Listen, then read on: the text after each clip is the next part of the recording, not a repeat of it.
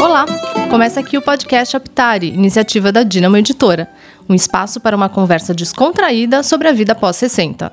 Eu sou Renata Costa, jornalista. E eu, Luciana Fleury, também jornalista. E o que, que é Aptari, você deve estar se perguntando. Aptare vem do latim e significa tornar apto. A ideia aqui é dividir experiências que ajudem a lidar com os desafios e as vivências dessa nova etapa.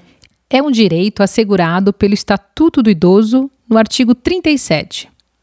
O idoso tem direito à moradia digna, no seio da família natural ou substituta, ou desacompanhado de seus familiares quando assim o desejar, ou ainda em instituição pública ou privada. Para muitos que cruzam a barreira das seis décadas de vida, a questão que aparece, porém, é qual a melhor forma de exercer esse direito? Afinal, a vida pode mudar por vários motivos: a saída dos filhos da casa, viuvez, a aposentadoria, sensação de solidão. Por isso, a quarta temporada do podcast Aptare irá debater as opções de moradia para quem passa dos 60. Às vezes, é possível permanecer na própria casa e adaptá-la para facilitar atividades do dia a dia que se tornaram mais complicadas, como subir escadas. Há também a opção de compartilhar o lugar em que se mora com conhecidos ou desconhecidos que se tornarão futuros vizinhos e amigos. Neste contexto, até mesmo os asilos, antes o pesadelo de qualquer pessoa, por parecerem sinônimo de abandono, mudaram de status. Hoje, o termo correto é ILPI Instituição de Longa Permanência para Idosos.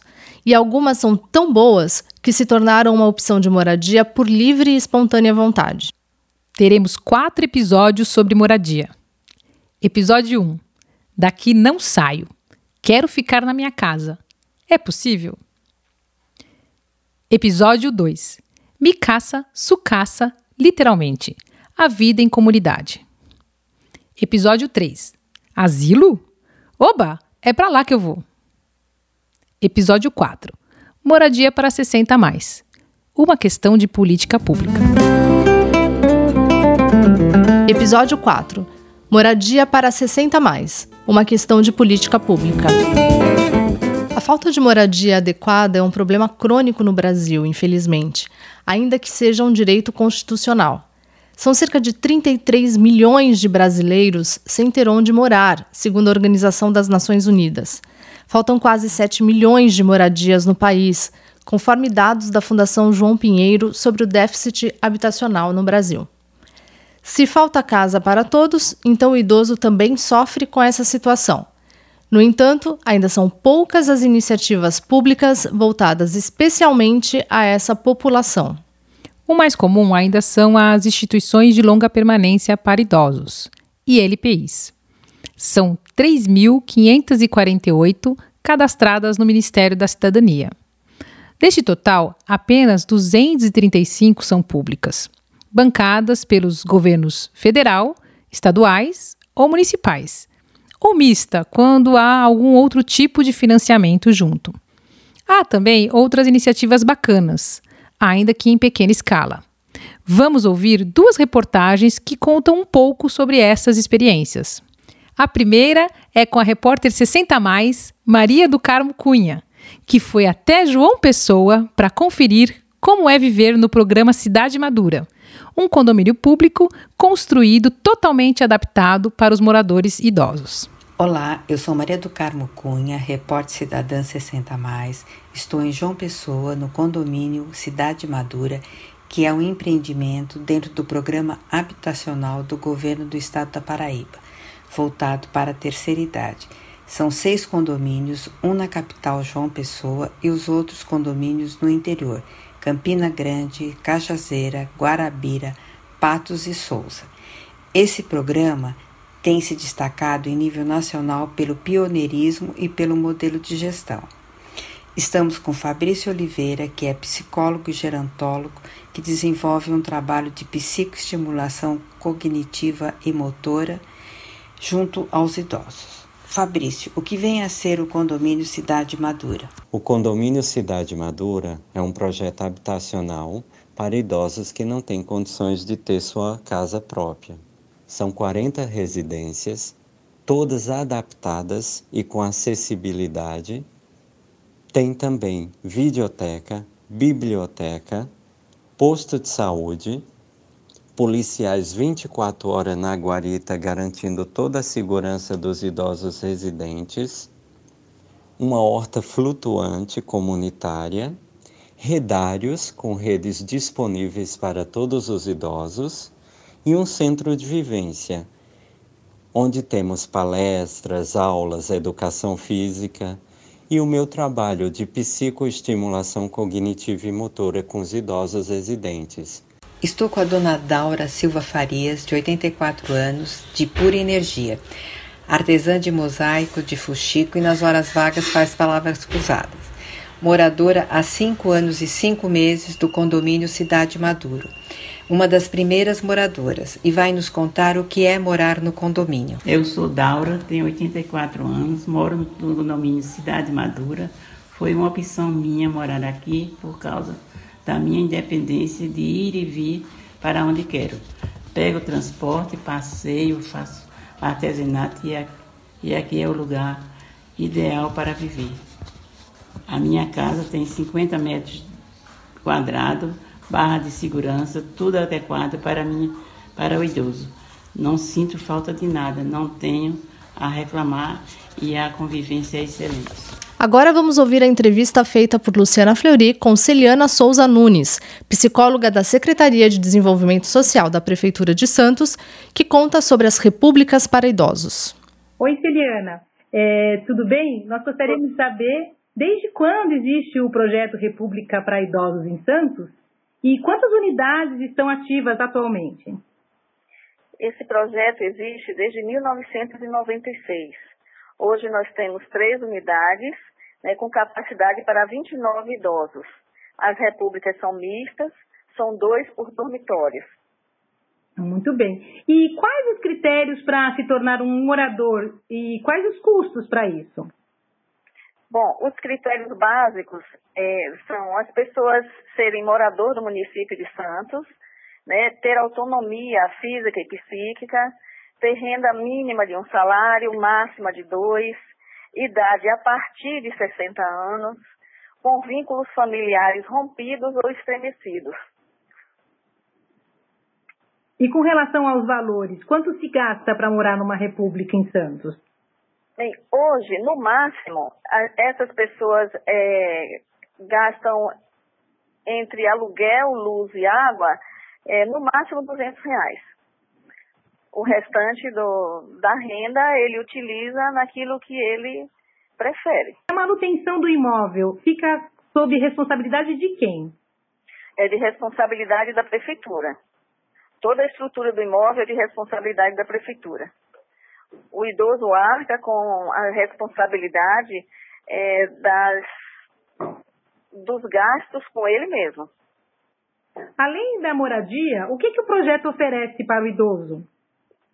O projeto é, oferece todo o atendimento, né? Porque não é só colocar na República que eles vão conseguir viver bem. Então, a gente tem uma assembleia sistematizada é, a cada 15 dias nós fazemos essa assembleia onde todos participam e todos têm voz e, e tem também o direito à defesa. Tem os atendimentos individuais, os acompanhamentos, a consulta médica quando o idoso não consegue ou quando não entende, é, agendamento médico se a pessoa tiver dificuldade e outros acompanhamentos é, caso o idoso não consiga, porque a ideia não é tirar autonomia, é ajudar quando ele não consegue é, gerenciar algumas situações da vida. E o que acontece quando esse idoso perde a sua autonomia? Ele precisa sair da República? Ele é transferido para uma instituição de longa permanência. É, quando ele faz a inscrição, ele já sabe disso, que quando ele perde a autonomia, se ele não tiver um lugar da escolha dele para ir, ele vai ser transferido para uma das instituições conveniadas da prefeitura. E vocês já tiveram casos em que isso aconteceu, em que algum morador é, deixou a República é, porque foi perdendo autonomia? Já sim. Já, teve, já tivemos alguns casos que a família resgatou, depois de um tempo os vínculos foram ficando um pouco mais restabelecidos, retornou a família E tem outros casos que não tem familiar ou que os familiares também não conseguem arcar e eles acabam indo para a instituição de longa permanência. Mas tem um aspecto até interessante. Mesmo quando está na instituição de, longa permanência, a gente os visita e incentiva também os moradores a continuarem com os mesmos laços de amizade. Recentemente, tivemos o caso de uma senhora que morou na República por aproximadamente 20 anos então, ela saiu aos 90 anos pela perda parcial da autonomia física e aí foi resgatada pelo filho, que também já é idoso. Então, ela retornou a, ao, ao seio da família. Os idosos, eles é, não têm ônus se quiserem romper com a República, ou se eles quiserem morarem até a sua partida, também pode permanecer. E quais as vantagens de um idoso é, morar numa república é, voltada para a sua faixa etária? Bom, nós elencamos algumas situações que consideramos bem relevantes. É, elevação da autoestima, eles ressignificam a própria vida, ou seja, compreendem que não podem mudar o passado, mas podem fazer diferente daqui para frente, tendo novos resultados mais salutares é, constroem novas amizades, é, reconstroem muitas vezes a vida sentimental, resgatam vínculos familiares, com algumas vezes com retorno às próprias famílias. Eles são protagonistas da vida deles, né? Ele, é, há uma prevenção nisso tudo contra a institucionalização, ou seja, ele não precisa ir para uma instituição de longa permanência antecipadamente. Passam a ter maior cuidado com a saúde, adquirem bens materiais inacessíveis anteriormente, resgatam alguns valores humanos como respeito, solidariedade, tolerância. É, eles ocupam horas ociosas com lazer, com cursos, com trabalhos, com viagens. É, têm um sentimento de pertencimento. Eles veem a República como o próprio lar, é, colocam os outros moradores na condição de família mesmo, se transformam numa família de irmãos. Tem um aprimoramento do convívio coletivo, então eles passam a ter a vida igualitária, onde deveres e direitos são iguais para todos. A vida passa a ter outro significado, passa a ter outra produtividade. Mas tudo isso com acompanhamento da equipe técnica. Para comentar essas iniciativas e falar de outras, a jornalista Lilian Liang, especialista em gerontologia e diretora de redação da revista Aptari, recebe convidadas. Olá, pessoal. Vamos dar início a mais um episódio do nosso podcast Aptari. É, nessa temporada a gente está falando de um tema super interessante que é moradia, né? Como, é que a gente é, define onde a gente vai morar depois que faz é, 60 anos? Hoje a gente está com é, duas convidadas que vão falar sobre as experiências uh, que, que tem em relação à moradia, mas no contexto público. Então, participa do papo a doutora Ieda de Oliveira Duarte, enfermeira, professora da Faculdade de Saúde Pública da USP, coordenadora do estudo SAB, que significa Saúde, Bem-Estar e Envelhecimento. É, a professora Ieda também coordenou um estudo nas instituições de longa permanência para idosos registradas no censo SUAS, que é o Sistema Único de Assistência Social, do Ministério da Cidadania. E também conversa com a gente a Maria Aparecida Amato Costa, de 74 anos, que há nove anos mora na Vila dos Idosos, no bairro do Pari, em São Paulo. Gente, obrigada por terem é, aceitado o nosso convite. É, então, a gente vai começar nosso programa. É, perguntando para a Cida como é que está sendo a experiência dela de morar na Vila dos Idosos, no Paris. A experiência é maravilhosa. Nós conseguimos esse um, prédio através da, uh, do Garmic, que é uma associação que eles fizeram, né? e através da gestão da Marta ela era prefeita naquela ocasião, e o Garmic foi atrás de moradia para idosos, que é a dona Olga agora que está no comando, a presidente do Garmic, e ela estavam atrás de um local para fazer para os idosos, né, moradia digna para os idosos. Aí eles acharam ali no Paris esse terreno que era da prefeitura, conseguiram a verba através da Caixa, né, que a Caixa que construiu, aí a Marta aprovou e foi feito esse prédio da Vila dos Idosos. E nós nos inscrevemos né, através do Garmic. Aí eu não vi no começo, que o prédio já tem 11 anos, eu estou morando há 9. Mas as moradoras que vieram no começo né, estão muito satisfeitas. Algumas, infelizmente, já foram. Mas ali é um lugar muito sossegado, gostoso, principalmente o nosso canto lá no que é no Fudão. Lá é muito, a gente se dá muito bem com as vizinhas. Todas nós nos damos muito bem, uma ajuda a outra, uma está sempre prestando auxílio para outra. Então, o nosso cantinho é uma maravilha, é um paraíso. A gente fala que é o nosso paraíso. E como é que funciona? Como é que, se eu quiser morar lá, quem qualifica? Quais são os critérios para eu ser selecionada? Como é que é, a, a, o processo se dá? É, o processo é esse com a dona Olga no Garmic, que é ali no Largo São Francisco, 181, tem escritório no segundo andar. E a gente se inscreve, mas já tem muito, mais de 5 mil já na, na fila. 5 mil pessoas? Mais de 5 mil pessoas na fila, porque desde aquela época que foi inaugurado, apesar que agora tem outras, uh, estão vendo outros uh, prédios, outras moradias, mas o nosso prédio mesmo tem mais de 5 mil pessoas na frente. Então é assim, a pessoa ou morre, né? ou vai morar com o filho, ou vai para uma casa de repouso quando já não tem mais condições de ficar sozinha, aí aqui está na frente da lista, vem morar. É assim, não pode passar para filho para ninguém. Se ela já vier morar com algum filho que vem cuidar dela, aí se ela falecer, ou ele, né, se morar também o casal, o marido e a mulher, se ambos vierem a falecer, não pode passar para filho nem nada. É o primeiro idoso que está na lista que vai pegar o apartamento. E você pode me contar um pouquinho como, como são os apartamentos, só para o nosso ouvinte ter uma ideia de como, como se mora é. na Vila dos Idosos? Tem o, o, casal, né, que mora assim, o marido e mulher, é o quarto, a sala, cozinha e banheiro. Uhum. Agora, solteira, como eu sou uma pessoa que mora sozinha, aí é aqui tem a sala, cozinha e banheiro, não tem o quarto. É o, é o apartamento com quarto e sala e tem a kitchen, né, que é a sala a gente faz o quarto à noite, né? Tem a cama, o sofá-cama que a gente abre e fecha de manhã, fica a sala. E o meu é kit, mas é uma beleza. É, é grande, tem espaço suficiente, muito bom para a gente morar. Para uma pessoa é o dia ideal.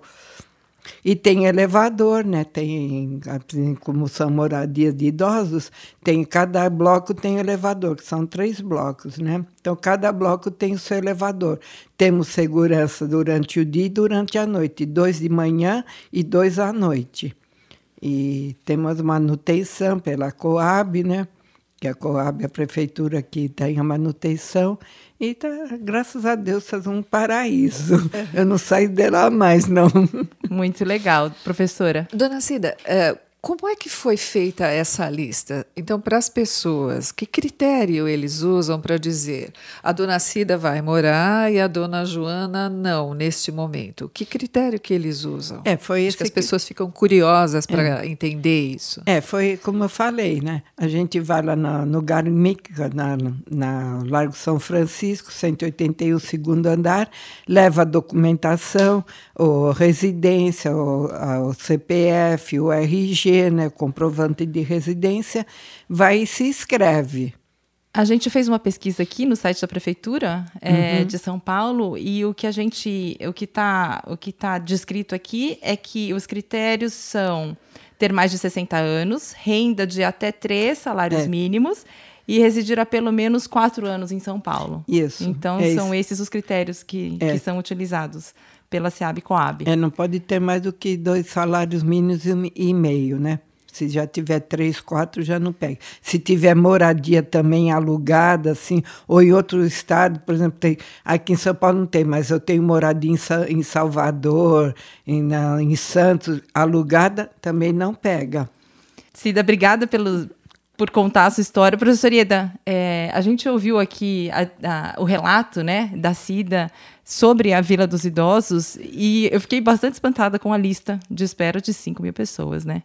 É, quem é o idoso que vive hoje de moradia pública no Brasil e qual a condição desse idoso? É, o que, que, ele deve esperar em termos de. Vamos entender o que, que nós entendemos como público. Né? Dentro do, do inquérito que nós fizemos, esse inquérito foi uma solicitação em parceria do Ministério da Saúde com o Ministério da, hoje Ministério da Cidadania para uh, conhecer a realidade das pessoas que viviam nas instituições de longa permanência no Brasil inteiro, que eram as instituições cadastradas no SUAS.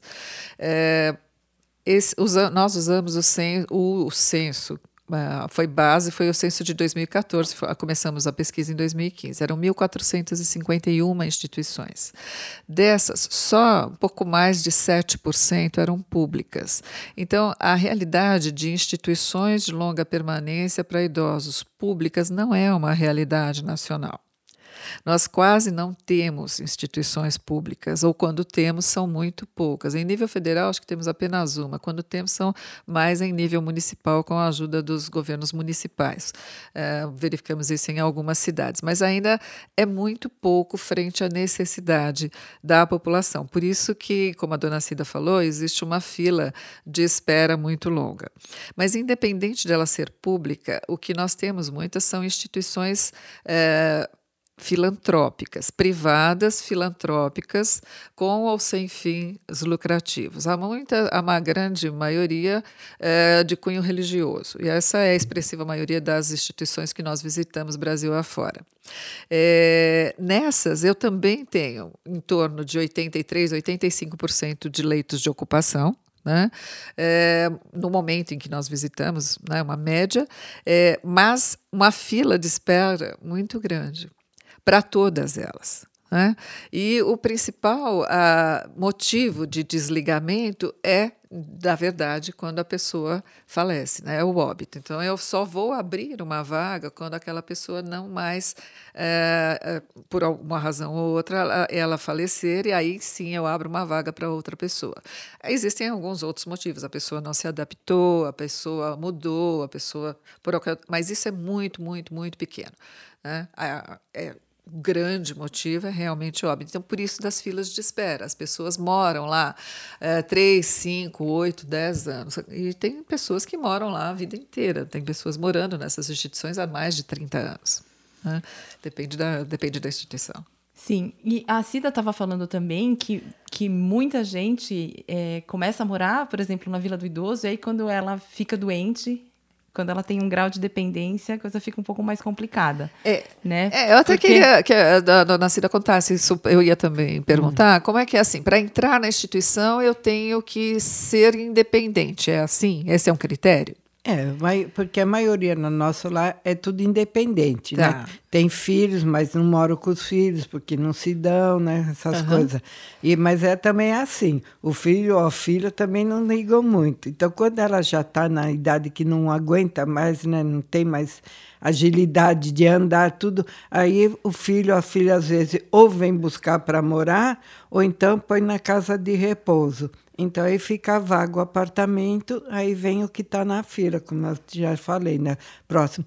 Porque o nosso prédio, quando foi feito na gestão da Marta, seria um modelo para os prefeitos, presidente e governador criarem outros prédios que eles tinham ideia, né? Porque como o idoso está vivendo muito, né? Eles não previam isso daí, então eles. Mas depois ninguém fez mais. Depois da gestão da Marta, ninguém mais fez prédio nenhum. Então, nosso seria um modelo, até quando sai na, na vamos dizer, vocês entram no, na Vila dos Idosos, que mostra o prédio, nosso prédio seria um modelo mas infelizmente não fizeram é, mais nenhum.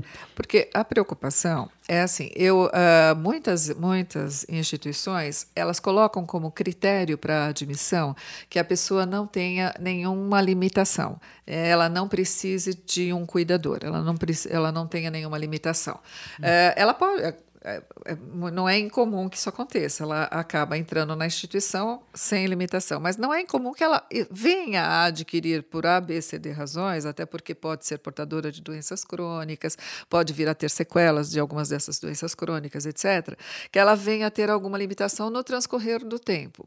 A pergunta é: se ela passar de uma de grau de dependência 1 para 2 ou 3, ela teria que mudar de local de residência? Essa é uma discussão que se tem. É, em termos de legislação, teoricamente, sim, ela teria que mudar. E é o que não se quer, porque a instituição de longa permanência para idosos, na verdade, ela é um local de residência. Então, ele vai morar neste local. Aí ele vai fazer novos laços de amizade, ele vai construir de novo uma rede, uhum. né? uma rede, ele possivelmente, não que ele deixe de ter, mas a rede que ele tinha externamente talvez não seja mais tão frequente quanto a rede que ele passa a ter internamente. Então, de repente, porque eu passei a ter uma limitação funcional maior, uma dependência de saúde maior, eu seria obrigado a mudar de lugar. Essa é uma discussão que precisa se ter. Então, as instituições deveriam poder se adaptar às mudanças de necessidades das pessoas. Então, esta foi uma, um dos motivos pelos quais foi desenvolvido o inquérito, conhecer essa realidade qualidade de saúde das pessoas. Uhum. É, essa é uma pergunta que eu queria fazer ainda nesse gancho. A, a, a senhora estava falando de pessoas que são independentes e que têm filhos, e que aí, quando começa a ficar mais dependente, ter mais problemas de saúde, os filhos vão e levam para uma casa de repouso. Mas no caso da senhora, né? Se a senhora não tem, não tem filhos, a senhora é para onde a senhora vai? No dia que for necessário, por exemplo. Como é que fica, né? É, hum. Existe algum, algum lugar de encaminhamento dentro lá da Vila da, dos é, Idosos? Eles têm o, como é que se diz? Ah, o posto do SUS ali do Pari, né? Que eles têm acompanhantes, as pessoas mais idosas, que agora está limitada, né? Da, eles têm as acompanhantes. E através das acompanhantes, aí elas procuram né, uma casa de repouso, que não é no meu caso. Graças a Deus, por enquanto, estou com 74, tem saúde. Eu mesmo caçou com elas. Amanhã, se eu tiver 80 anos, 80 e tanto, que eu já estou limitada, que não tenho como sair, viajar, passear, eu mesmo vou querer uma casa de repouso, porque eu não vou ficar empatando ninguém, né? Porque família está tudo casada, tudo longe. Falei, não vou empatar ninguém e nem deixar para vir outro morador aqui. Eu mesmo já caçou com elas. Eu já vou, eu mesmo quero para uma casa de repouso. Mas enquanto eu estou forte, eu moro aqui. Aqui ninguém me tira por enquanto. A senhora falou de muitas vantagens. A senhora parece é. gostar muito de morar lá, né? Eu gosto. Existem desvantagens? Tem coisas que a senhora fala, puxa, isso aqui não me agrada, isso aqui poderia mudar, isso tem. eu gostaria que. Inf infelizmente tem muita. Uh, pessoas que, que, que, trouxeram o gato da rua, ficam cuidando do gato lá embaixo, que não pode na área, não pode, mas elas são teimosas, vão dar comida para o gato lá embaixo, então fica aquele cheiro de fedor de gato, de coisa que eu sou eu e a nossa equipe, nós temos uma equipe de voluntários que limpa, suja o elevador, joga um lixo de, de lá de cima para baixo, em vez de descer pelo elevador e jogar na lixeira. Tem esses problemas que que tem, né? Mas esse tem, de convivência. Tem, tem às vezes briga, discussão entre os vizinhos, mas aí a gente contorna. Mas sempre tem, né? Sempre já viu. Idosos sempre é, fala que é aquilo, é aquilo e tem que ser do jeito que ele quer, mas não é assim, né? Mas, mas a gente vai contornando, mas sempre tem, né? É. É, professor Ieda, a gente está ouvindo um exemplo bem sucedido uhum. de é, moradia, moradia, né? Uhum. Que a gente está falando agora de, de, de, um contexto público, né? Uhum. De moradia. É, você acha que a gente está conquistando é, é, eu acho que a, a uma gente... melhor qualidade de vida em termos de moradia para esses idosos? O que está faltando para a gente eliminar uma fila de 5 mil pessoas é, para melhorar é, eu a acho qualidade que, Eu vida? acho que a gente tem que pensar diferentes modelos uh, assistenciais, talvez, e modelos de serviços que venham a atender a necessidade das pessoas. A própria Dona Cida citou, talvez, me corrija, Dona Cida, se eu falar alguma coisa errada, mas quando a senhora falou dos acompanhantes, eu imagino que seja o programa PAI, Programa de Acompanhantes de Idosos. É, por exemplo, o programa PAI é um programa fantástico, que só existe em São Paulo. É um programa extremamente exitoso que só existe na cidade de São Paulo, que nada mais é do que um programa de cuidadores, de cuidadores comunitários. Então, se você, por exemplo, tivesse um programa de cuidadores comunitários ampliado, né, na cidade como um todo, que pudesse atender. Hoje, o pai, por ser bem sucedido, ele atende aproximadamente 5 mil idosos em São Paulo. Mas nós temos, por exemplo, os resultados do estudo sabem mostram que nós temos aproximadamente 400 mil idosos que precisariam de um cuidador em São Paulo. Eu não tenho cuidador para tudo isso. Mas se eu tivesse mais programas como o pai, talvez eu tivesse pessoas que pudessem continuar morando onde moram, uh, nas, nas suas próprias casas, com algumas adaptações que depois nós teremos, poderemos comentar. É, e continuariam residindo, mas teriam a assistência que, que precisariam, sem ter necessariamente que mudar para um outro tipo de residência. Se nós tivéssemos uh, mais centros-dias, isso tem crescido, mas se nós tivéssemos outros locais onde pessoas com algum grau de dependência maior uh, e que a família fica preocupada que essas pessoas fiquem durante o dia sozinhas, porque a família precisa trabalhar, essas pessoas pudessem ficar assistidas e bem cuidadas durante o dia por, por um um conjunto de pessoas no serviço adequado e de noite ela voltaria para continuar convivendo com a família. Você é, faria com que essas pessoas continuassem a conviver com seus elementos familiares é, de forma adequada e assistida, e isso seria bom para todos. Né? Eu não culpo culpabilizaria ninguém, nem o idoso porque ficou doente ou dependente, nem uhum. a família por isso. É, não há necessidade disso. Agora, eu tenho, por outro lado, uh, pessoas que residem sozinhas porque é uma opção, foi uma opção, uma escolha, uma opção de vida, e que em algum momento ela vai, de repente, precisar de uma moradia. A Vila uh, dos Idosos é um exemplo de moradia. Talvez uh, uma adaptação disso possa ser: será que ele precisa mudar, se ficar mais dependente, ou será que, como a gente já viu em outros lugares, eu poderia ter um, um, um pai adaptado para lá que pudesse assisti-lo até que ele ficasse num, de repente não pudesse mais morar sozinho, mas ficasse num grau de dependência maior, aí sim precisasse é, ir para uma instituição mais especializada. Mas em que momento a gente precisa disso? Eu acho que essas adaptações, essas mudanças precisam ser mudanças na sociedade a, a, eu entendi que a experiência que a senhora está tendo é uma experiência muito positiva. Da mesma forma que a experiência que a gente ouviu de João Pessoa, parece também ser uma experiência bastante positiva, ainda com algumas adaptações, o redário, etc., que é uma coisa da adaptação cultural, etc. Mas a gente sabe que ainda hoje esses são espaços ainda restritos. Né? Eles deveriam ser ampliados. De um lado, eu acredito que sim, eles deveriam ser ampliados como uma opção para que as pessoas mais idosas pudessem residir adequadamente em espaços adaptados e residir adequadamente. Seriam essa, essa seria a solução? Não sei, eu não acho que tenho essa resposta. Essa pode ser uma solução. Acho que as pessoas idosas que residem nesses locais são as melhores pessoas para nos dizer se são locais adequados para se viver. Né? É, são, é, não sou eu que sou um técnico que vou dizer esse é o melhor lugar. Não, é, é quem vive lá. Então, por exemplo, quando eu fui visitar as instituições na, no inquérito, o critério que eu usaria para dizer para qualquer uma dessas instituições e, se a instituição era boa ou não é, eu viria morar aqui? Ou eu colocaria alguém que eu gosto muito para morar aqui? Então, eu acho que o critério de qualidade, para mim, de qualquer. Uh, de qualquer local que a gente tente construir ou tente montar para uma pessoa mais velha morar, seria esse. É um local que eu moraria, o que eu gostaria de morar quando eu for mais velha. É isso que eu quero para mim. Porque se eu não quero para mim, eu não quero para quem eu gosto. Professor Ieda, voltando só para uma questão, é, porque a gente está falando, é, o nome do programa, na verdade, fala de políticas públicas, né? O que, que a gente elegeria hoje como a principal é, urgência em termos de moradia para idosos no contexto público? O que, que a gente precisa, se a gente tivesse que escolher um ponto, o que, que a gente teria que escolher para resolver de alguma maneira, o que está mais é, comprometendo a qualidade de vida desses idosos que dependem de moradias públicas barra é. filantrópicas ou mistas? É, eu, eu acho que assim, eu, não, eleger um fica difícil. É, é, por quê? Porque você tem diferentes populações com diferentes demandas, então você não pode só eleger um.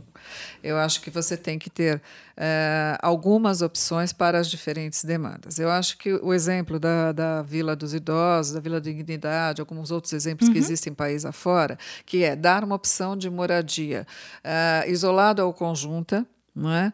É, com suporte, porque a convivência intra ou extrafamiliar ela é sempre difícil, principalmente eu ter que viver com outras pessoas que eu não conheço, depois de uma certa idade que eu já tenho uma série de hábitos que são meus e fica mais difícil de mudar, essa coisa toda, às vezes precisa de um certo suporte é, para alimentar essa convivência e tornar essa convivência uma convivência agradável. Né? É, então, ampliar esse tipo de, de experiência é um, é um quesito interessante. Outros quesitos interessantes são ampliar algumas coisas. Às vezes, nós complicamos algumas coisas. Por exemplo, o programa Acompanhante de Idosos é um programa muito bom. Ele ajuda as pessoas a continuarem a residir nas casas delas, é, mesmo com algum grau de dependência. Uma coisa que a gente tem discutido mais recentemente, que talvez a gente, se der certo, entra com um projeto nesse nesse sentido é a criação do que a gente chama de cuidadores comunitários.